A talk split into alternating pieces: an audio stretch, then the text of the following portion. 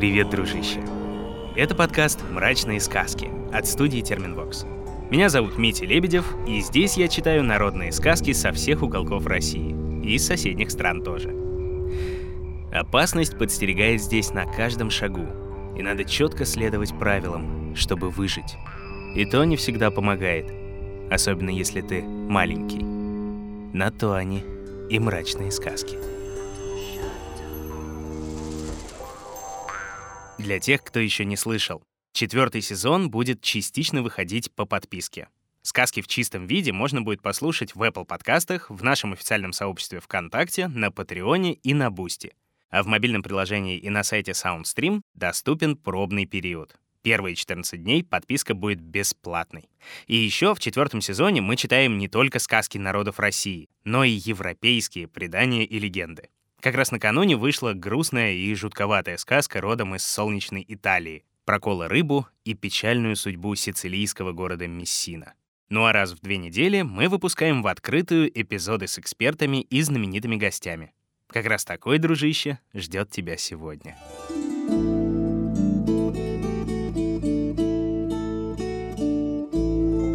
А читать мы будем русскую народную сказку, которую ты наверняка знаешь с детства — Кажется, что же в ней такого мрачного? Вот как раз и будем разбираться. А поможет нам и разобраться, и почитать историк, педагог и писатель Тамара Идельман. Тамара Натанна, здравствуйте.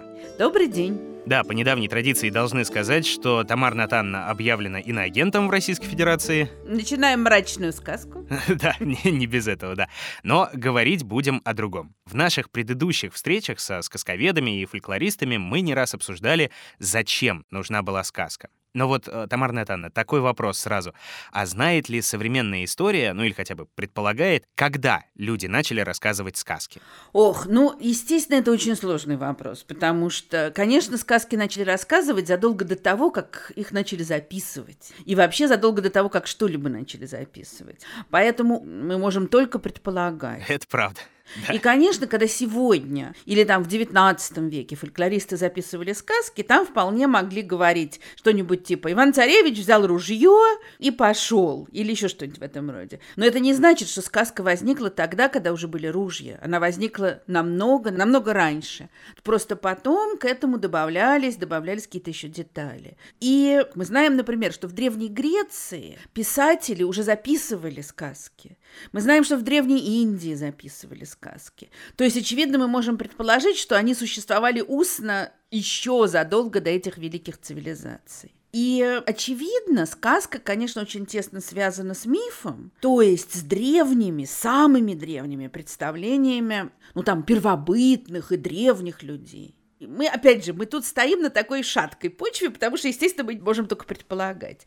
Но сегодня, в общем, большинство, как я понимаю, этнографов, фольклористов исходит из того, что миф изначально не был рассказом, вот сегодня у нас издаются книжки «Легенды и мифы Древней Греции», «Мифы и сказки Древнего Египта». И там записаны мифы, которые все мы в детстве читали. Бог Зевс влюбился в смертную, да, и вот есть какой-то сюжетик. Скорее всего, изначально сюжетов не было. Были какие-то такие очень общие представления. Вот мы можем немножечко предположить что-то об этом, глядя на то, как существуют мифы австралийских аборигенов. Потому что вот это люди, у которых одно из самых древних мировоззрений, мироощущений сохранилось. И применительно к ним ученые придумали такое, хотя сами говорят, что не очень четкое слово «время сновидений». Аборигены говорят, что когда-то было время сновидений, когда жили их великие предки. Ну, то есть это какое-то совершенно особое время, где другое время, другое пространство. И теперь австралийцы, они вот все время ходят по этим своим пустыням, по бушу, и как бы воспроизводят то, что было тогда создают заново горы, холмы, пустыни, которые вокруг. То, что делали раньше их предки, они почему-то повторяют. И этим занимаются беспрерывно. Вот, наверное, может быть, мифы существовали вот как-то так. И из этого существования, такого постоянного, каким-то образом вышли, родились рассказы. И, конечно, это не были рассказы для детей. Сегодня, да, мы говорим детской сказочки. Это были, естественно, рассказы для всех потому что в них говорилось об очень важных вещах. А вот получается, о чем сказки все-таки рассказывали?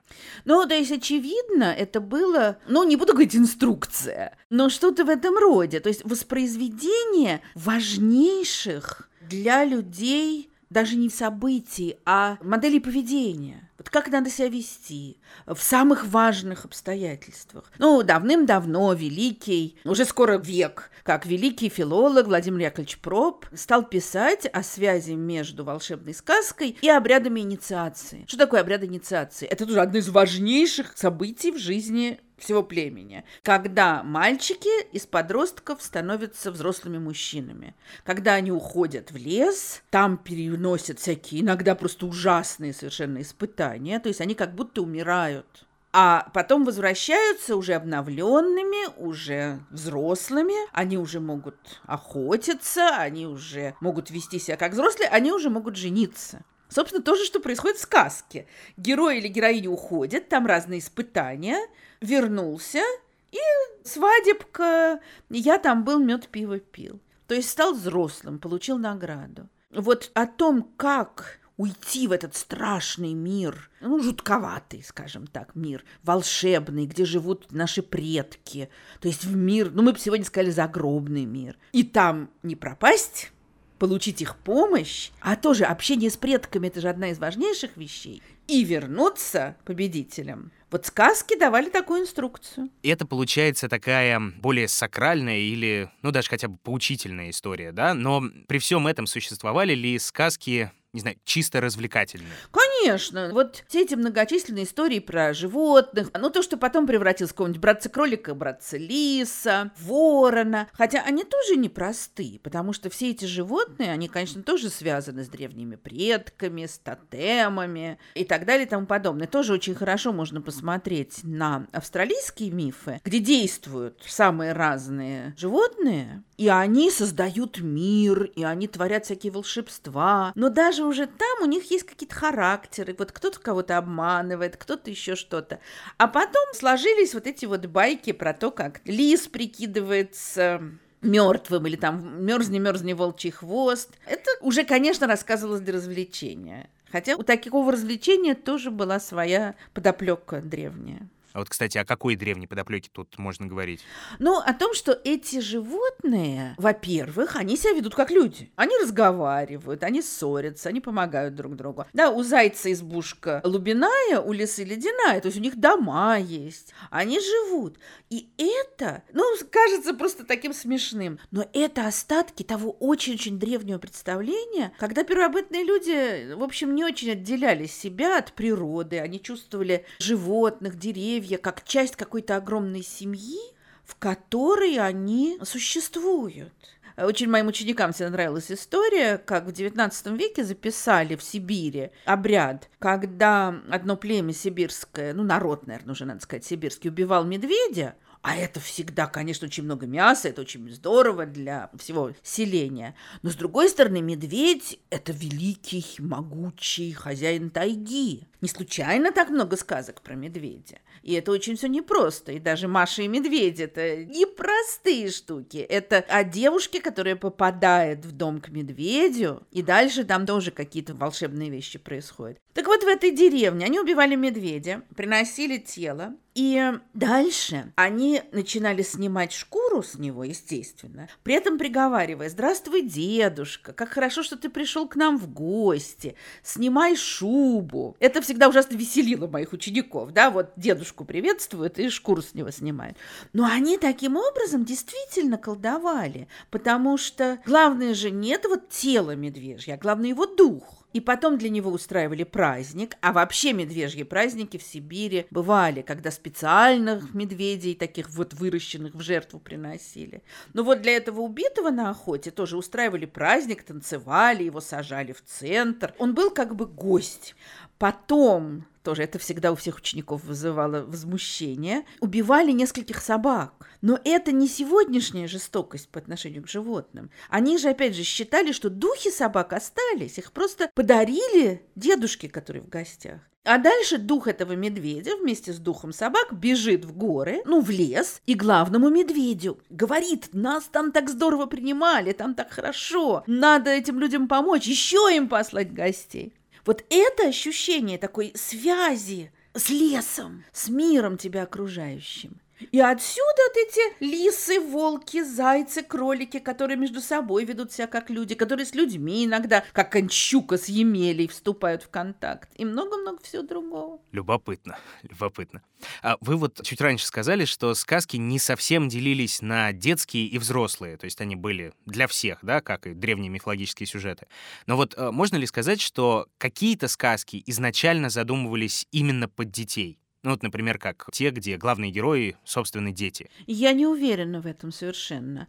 Во-первых, надо понять такую вещь, что до конца XVIII века никто особенно к детям серьезно не относился. Ну, это сегодня может выглядеть ужасно, но, во-первых, была огромная детская смертность. Детей очень много рожали, исходя из того, что из них далеко не все доживали даже до подросткового возраста, не говоря уж о взрослом. Конечно, родители любили своих детей, там огорчались, плакали, когда те умирали, но это совсем другое отношение. И, в общем, очень много есть по этому поводу разных работ. В общем, ясно, что к детям относились как к таким недоделанным взрослым. Он такой же, как взрослый, только плохой, потому что он стоять не может, говорить не может. А вот когда он уже начал ходить, тут можно как-то что? Отнестись к нему как к взрослому. Все знают, в деревне какая-нибудь пятилетняя девочка ухаживает за своим годовалым братиком, пока родители в поле. Это совершенно нормально. Тебе пять лет, давай трудись уже, если ты ходишь. И только с конца XVIII века, когда Жан-Жак Руссо объяснил цивилизации, что у ребенка есть свой мир, что его надо уважать, что надо как-то им заниматься совершенно по-особому, то дальше вот из этого выросло очень много всего другого, разные принципы педагогики и много-много всего, и в частности детская литература. И вот где-то я думаю, к середине XIX века стали сказки писать для детей. Потому что, ну, какие-нибудь сказки братьев Гримм все всегда ужасаются, какие они жестокие. Так а их не писали для детей. Они записывали народные сказки, ну и сами придумывали что-то в этом роде. И все сказки, которые писали даже литературные в начале XIX века, Пушкина того же взять. Это понятно, сегодня детям их читают. Пушкин, конечно, для взрослых их писал. Прекрасно, да, прекрасно. Собственно, вот как раз такую сказку, казалось бы, детскую, но не совсем, мы сегодня и будем читать. Точнее, даже не одну, мы позволили себе небольшую вольность и добавили кое-что, о чем нас давным-давно просили рассказать. К сказке.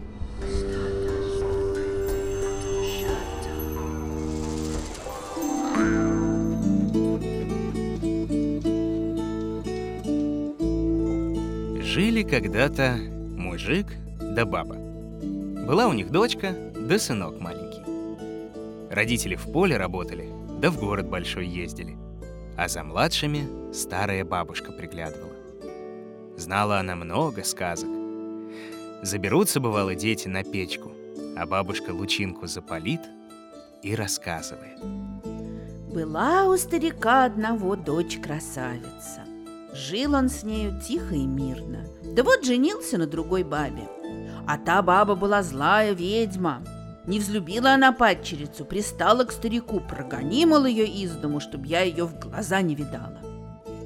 Старик-то был добрый, взял да и выдал свою дочку замуж, да за хорошего человека. Живет она с мужем, да радуется, и родила она ему мальчика – ну а ведьма-то еще пуще злится, зависть ей покоя не дает. Вот улучила она время, навела ворожбу темную и обратила свою падчерицу. Стала она зверем, а рысь поле. Бабушка, а какая она, рысь поле? А вот только те, кто видал ее, и знает. Но говорят, будто тело у нее было, как у рыси лесной, и только голова человеческая а то, может, и морда рысья была. Но ты дальше слушай. Выгнала орысь поля злая ведьма в дремучий лес, а в падчерице на платье нарядила свою родную дочь и подставила ее вместо настоящей жены. Так все хитро сделала баба проклятая, что ни муж, ни люди никто обмана не видит. Только старая мамка-нянька одна и смекнула, а сказать боится, кому люди-то поверят. Да и ведьмы злой боязно. С того самого дня, как только ребеночек проголодается, мамка понесет его к лесу и запоет. А рысь поле, дитя кричит, дитя кричит, пить, есть хочет. А рысь поле прибежит, сбросит свою шкуру рысью под колоду, возьмет мальчика, да и накормит, а после опять шкуру наденет и уйдет обратно в лес. Много так времени прошло. Думает отец, куда эта мамка с ребенком все ходит. Стал за ней присматривать и увидал все своими глазами. Как орысь поле прибежала, сбросила с себя шкурку и стала кормить малютку. Подкрался он тогда из-за кустов, схватил шкурку и спалил ее. Говорит орысь поле, ах, что-то дымом пахнет, не как моя шкурка горит. А мамка ей отвечает, нет, что ты, это верно дровосеки лес подожгли. Шкурка-то сгорела, а рысь поля приняла прежний облик и рассказала все своему мужу. Тотчас собрались люди, схватили ведьму и сожгли ее вместе с дочерью. А вы спите. Прошло время. Не стало старой бабушки. А жить-то дальше надо. Да и девочка подросла. Вот как-то говорит ей мать. Доченька, мы пойдем на работу, принесем тебе булочку, сошьем платьице, купим платочек, а ты будь умна, береги братца и не ходи со двора. Вот старшие ушли, а дочка-то и позабыла, что ей приказывали. Посадила братца на травке под окошком, а сама побежала на улицу. Там с подружками заигралась, загулялась. Вдруг, откуда ни возьмись, налетели гуси-лебеди, подхватили мальчика и унесли на крыльях. Вернулась девочка, глядь, а братца и нету. Ахнула, кинулась туда-сюда, нет нигде. Уж она его кликала, уж слезами заливалась. Братец, отзовись, где ты? Вот уже отец с матерью вернуться худо будет. Заругают тебя и меня заодно. Выбежала она в чисто поле и только видит, метнулись вдалеке гуси-лебеди и пропали за темным лесом. Тут девочка и догадалась. Это они унесли ее братца. Про гусей и лебедей давно шла дурная слава, что они пошаливали, маленьких детей уносили. Бросилась девочка их догонять. Бежала, бежала, видит, стоит в поле печь. Печка, печка, скажи, куда гуси-лебеди полетели? Печка ей отвечает. Съешь моего ржаного пирожка, скажу. Ха, стану я ржаной пирог есть. У моего батюшки пшеничные не едятся. Ничего ей не сказала печка. Побежала тогда девочка дальше. Видит, на опушке яблоня стоит. Ветви раскинул. Яблоня, яблоня, скажи, куда гуси-лебеди полетели? Поешь моего лесного яблочка, скажу. У моего батюшки садовые не едятся. Яблоня ей ничего на это не сказала. Только ветер в ветвях зашелестел. Побежала девочка дальше, к лесу. Глядит, а за деревьями течет молочная река в кисельных берегах. Молочная река, кисельные берега, куда гуси-лебеди полетели? Поешь моего простого киселька с молочком, скажу. У моего батюшки и сливочки не едятся. Долго девочка бегала по лесам, по полям. И еще дальше бы ей бегать. Уже и день к вечеру клонится. Домой идти надо. Да, к счастью, попался ей еж. Хотела девочка его толкнуть, да побоялась наколоться. Спрашивает. Ежик, ежик, не видал ли, куда гуси полетели? А ты беги в ту сторону, в самую чащу. Туда летели они. Побежала девочка в чащу. Обступают ее со всех сторон деревья, свет закрывают. Вдруг видит, стоит избушка. На курьей ножке, об одном окошке, кругом себя поворачивается. Подошла девочка тихонько к окошку. Сидит в избушке старая баба-яга, кудель придет. А рядышком на лавочке братец ее маленький сидит. Играет с золотыми яблочками. Вошла девочка в избушку. Здравствуй, бабушка. Здравствуй, девица. Зачем на глаза явилась? Я по мхам, по болотам ходила, платье измочила, пришла погреться. Садись, покуда кудель прясть. Дала ей баба Яга веретено, а сама ушла. Сидит себе девочка, придет, сама на братца поглядывает. Но забрать его до самой уйти боязно. Только собралась было с духом, как слышит голос из-за двери. Девица, придешь ли? Приду, бабушка. Вдруг из-под печки выбежала мышка. Девица, а девица, дай мне кашки, я тебе добренькое скажу. Девочка дала ей кашки, мышка ей говорит. Баба Яга пошла баню топить. Она тебя вымоет, выпарит, потом в печь посадит, зажарит и съест, а сама на твоих костях покатается. Ой, мышенька, что же мне делать? А ты не плачь, не дожидайся, бери братца и беги, а я за тебя, кудель, поприду. Схватила девочка брата за руку и побежала, что было мочи. Вскоре снова подошла баба Яга к двери. Спрашивает, Девица, придешь ли? а ей за место девочки мышка отвечает. Приду, бабушка. Наконец баба Яга баню вытопила и пошла за девочкой. Заходит, а в избушке нет никого. Разъярилась баба Яга, ногами затопала. Гуси-лебеди, идите в погоню, сестра братца унесла. Сестра с братцем добежала до молочной реки. Видит, летят за ними гуси-лебеди. Речка, матушка, спрячь меня. Поешь моего простого киселька. Девочка поела и спасибо сказала. Река укрыла ее под кисельным бережком. Гуси-лебеди не увидали, пролетели мимо.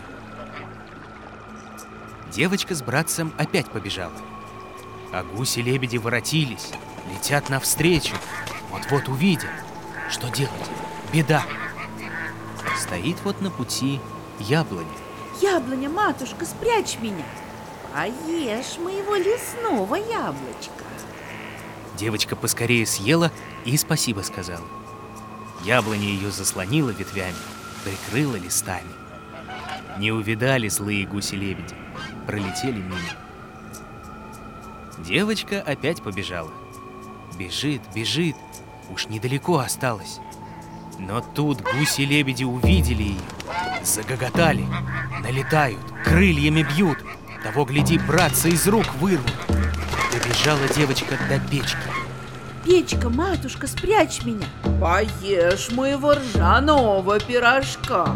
Девочка скорее пирожок в рот, а сама с братцем в печь. Села в устьице под шесток. Гуси-лебеди полетали, полетали, покричали-покричали и ни с чем улетели к бабе Яге.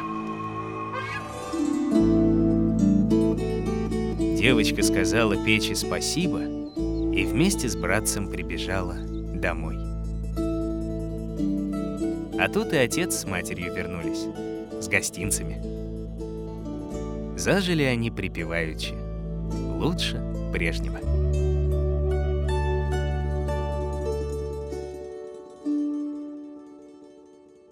Такая вот получается сказка. Тамара Натановна, как вам такой жанр в роли сказочницы? Мне очень нравится. Это прекрасно, да. Мы вот э, каждый раз, когда приглашаем гостей, мы обязательно спрашиваем, какую сказку им самим хотелось бы прочесть. И каждый раз нам отвечают, ну, давайте что-нибудь на ваш вкус. И вот только Тамара Натановна чуть ли не сходу предложила «Гуси-лебеди». Почему вы выбрали именно такую сказку? Вы знаете, потому что мне кажется, что в этой сказке очень много разных слоев. И обсуждая ее, можно очень многое понять. Я вот в школе, у нас был курс истории мировой культуры, и когда мы занимались первобытной культурой, то я задавала своим ученикам, ну, там, прочесть, вспомнить эту сказку, и мы целый урок ее анализировали, потому что здесь столько всего невероятно важного. Тут просто вот можно слой за слоем снимать и говорить, и писать об этом бесконечно. один первый слой, он понятен. Это вот то, о чем писал Проб.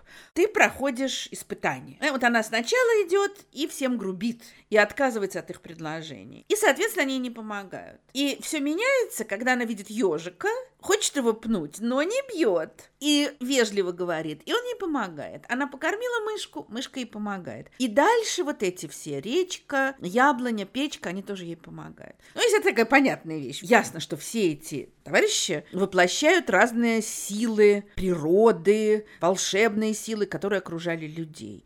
Понятно, что печка, ну, печь всегда была окружена, что в русской деревне, что в Древнем Риме, огромным почитанием. Да? Это очаг домашний, это огонь священный, не случайно туда нельзя бросать мусор, не случайно за печкой живет домовой, потому что это дух дома, ну и так далее. Речка – это вода, причем речка – это всегда граница между обычным нашим миром и другим.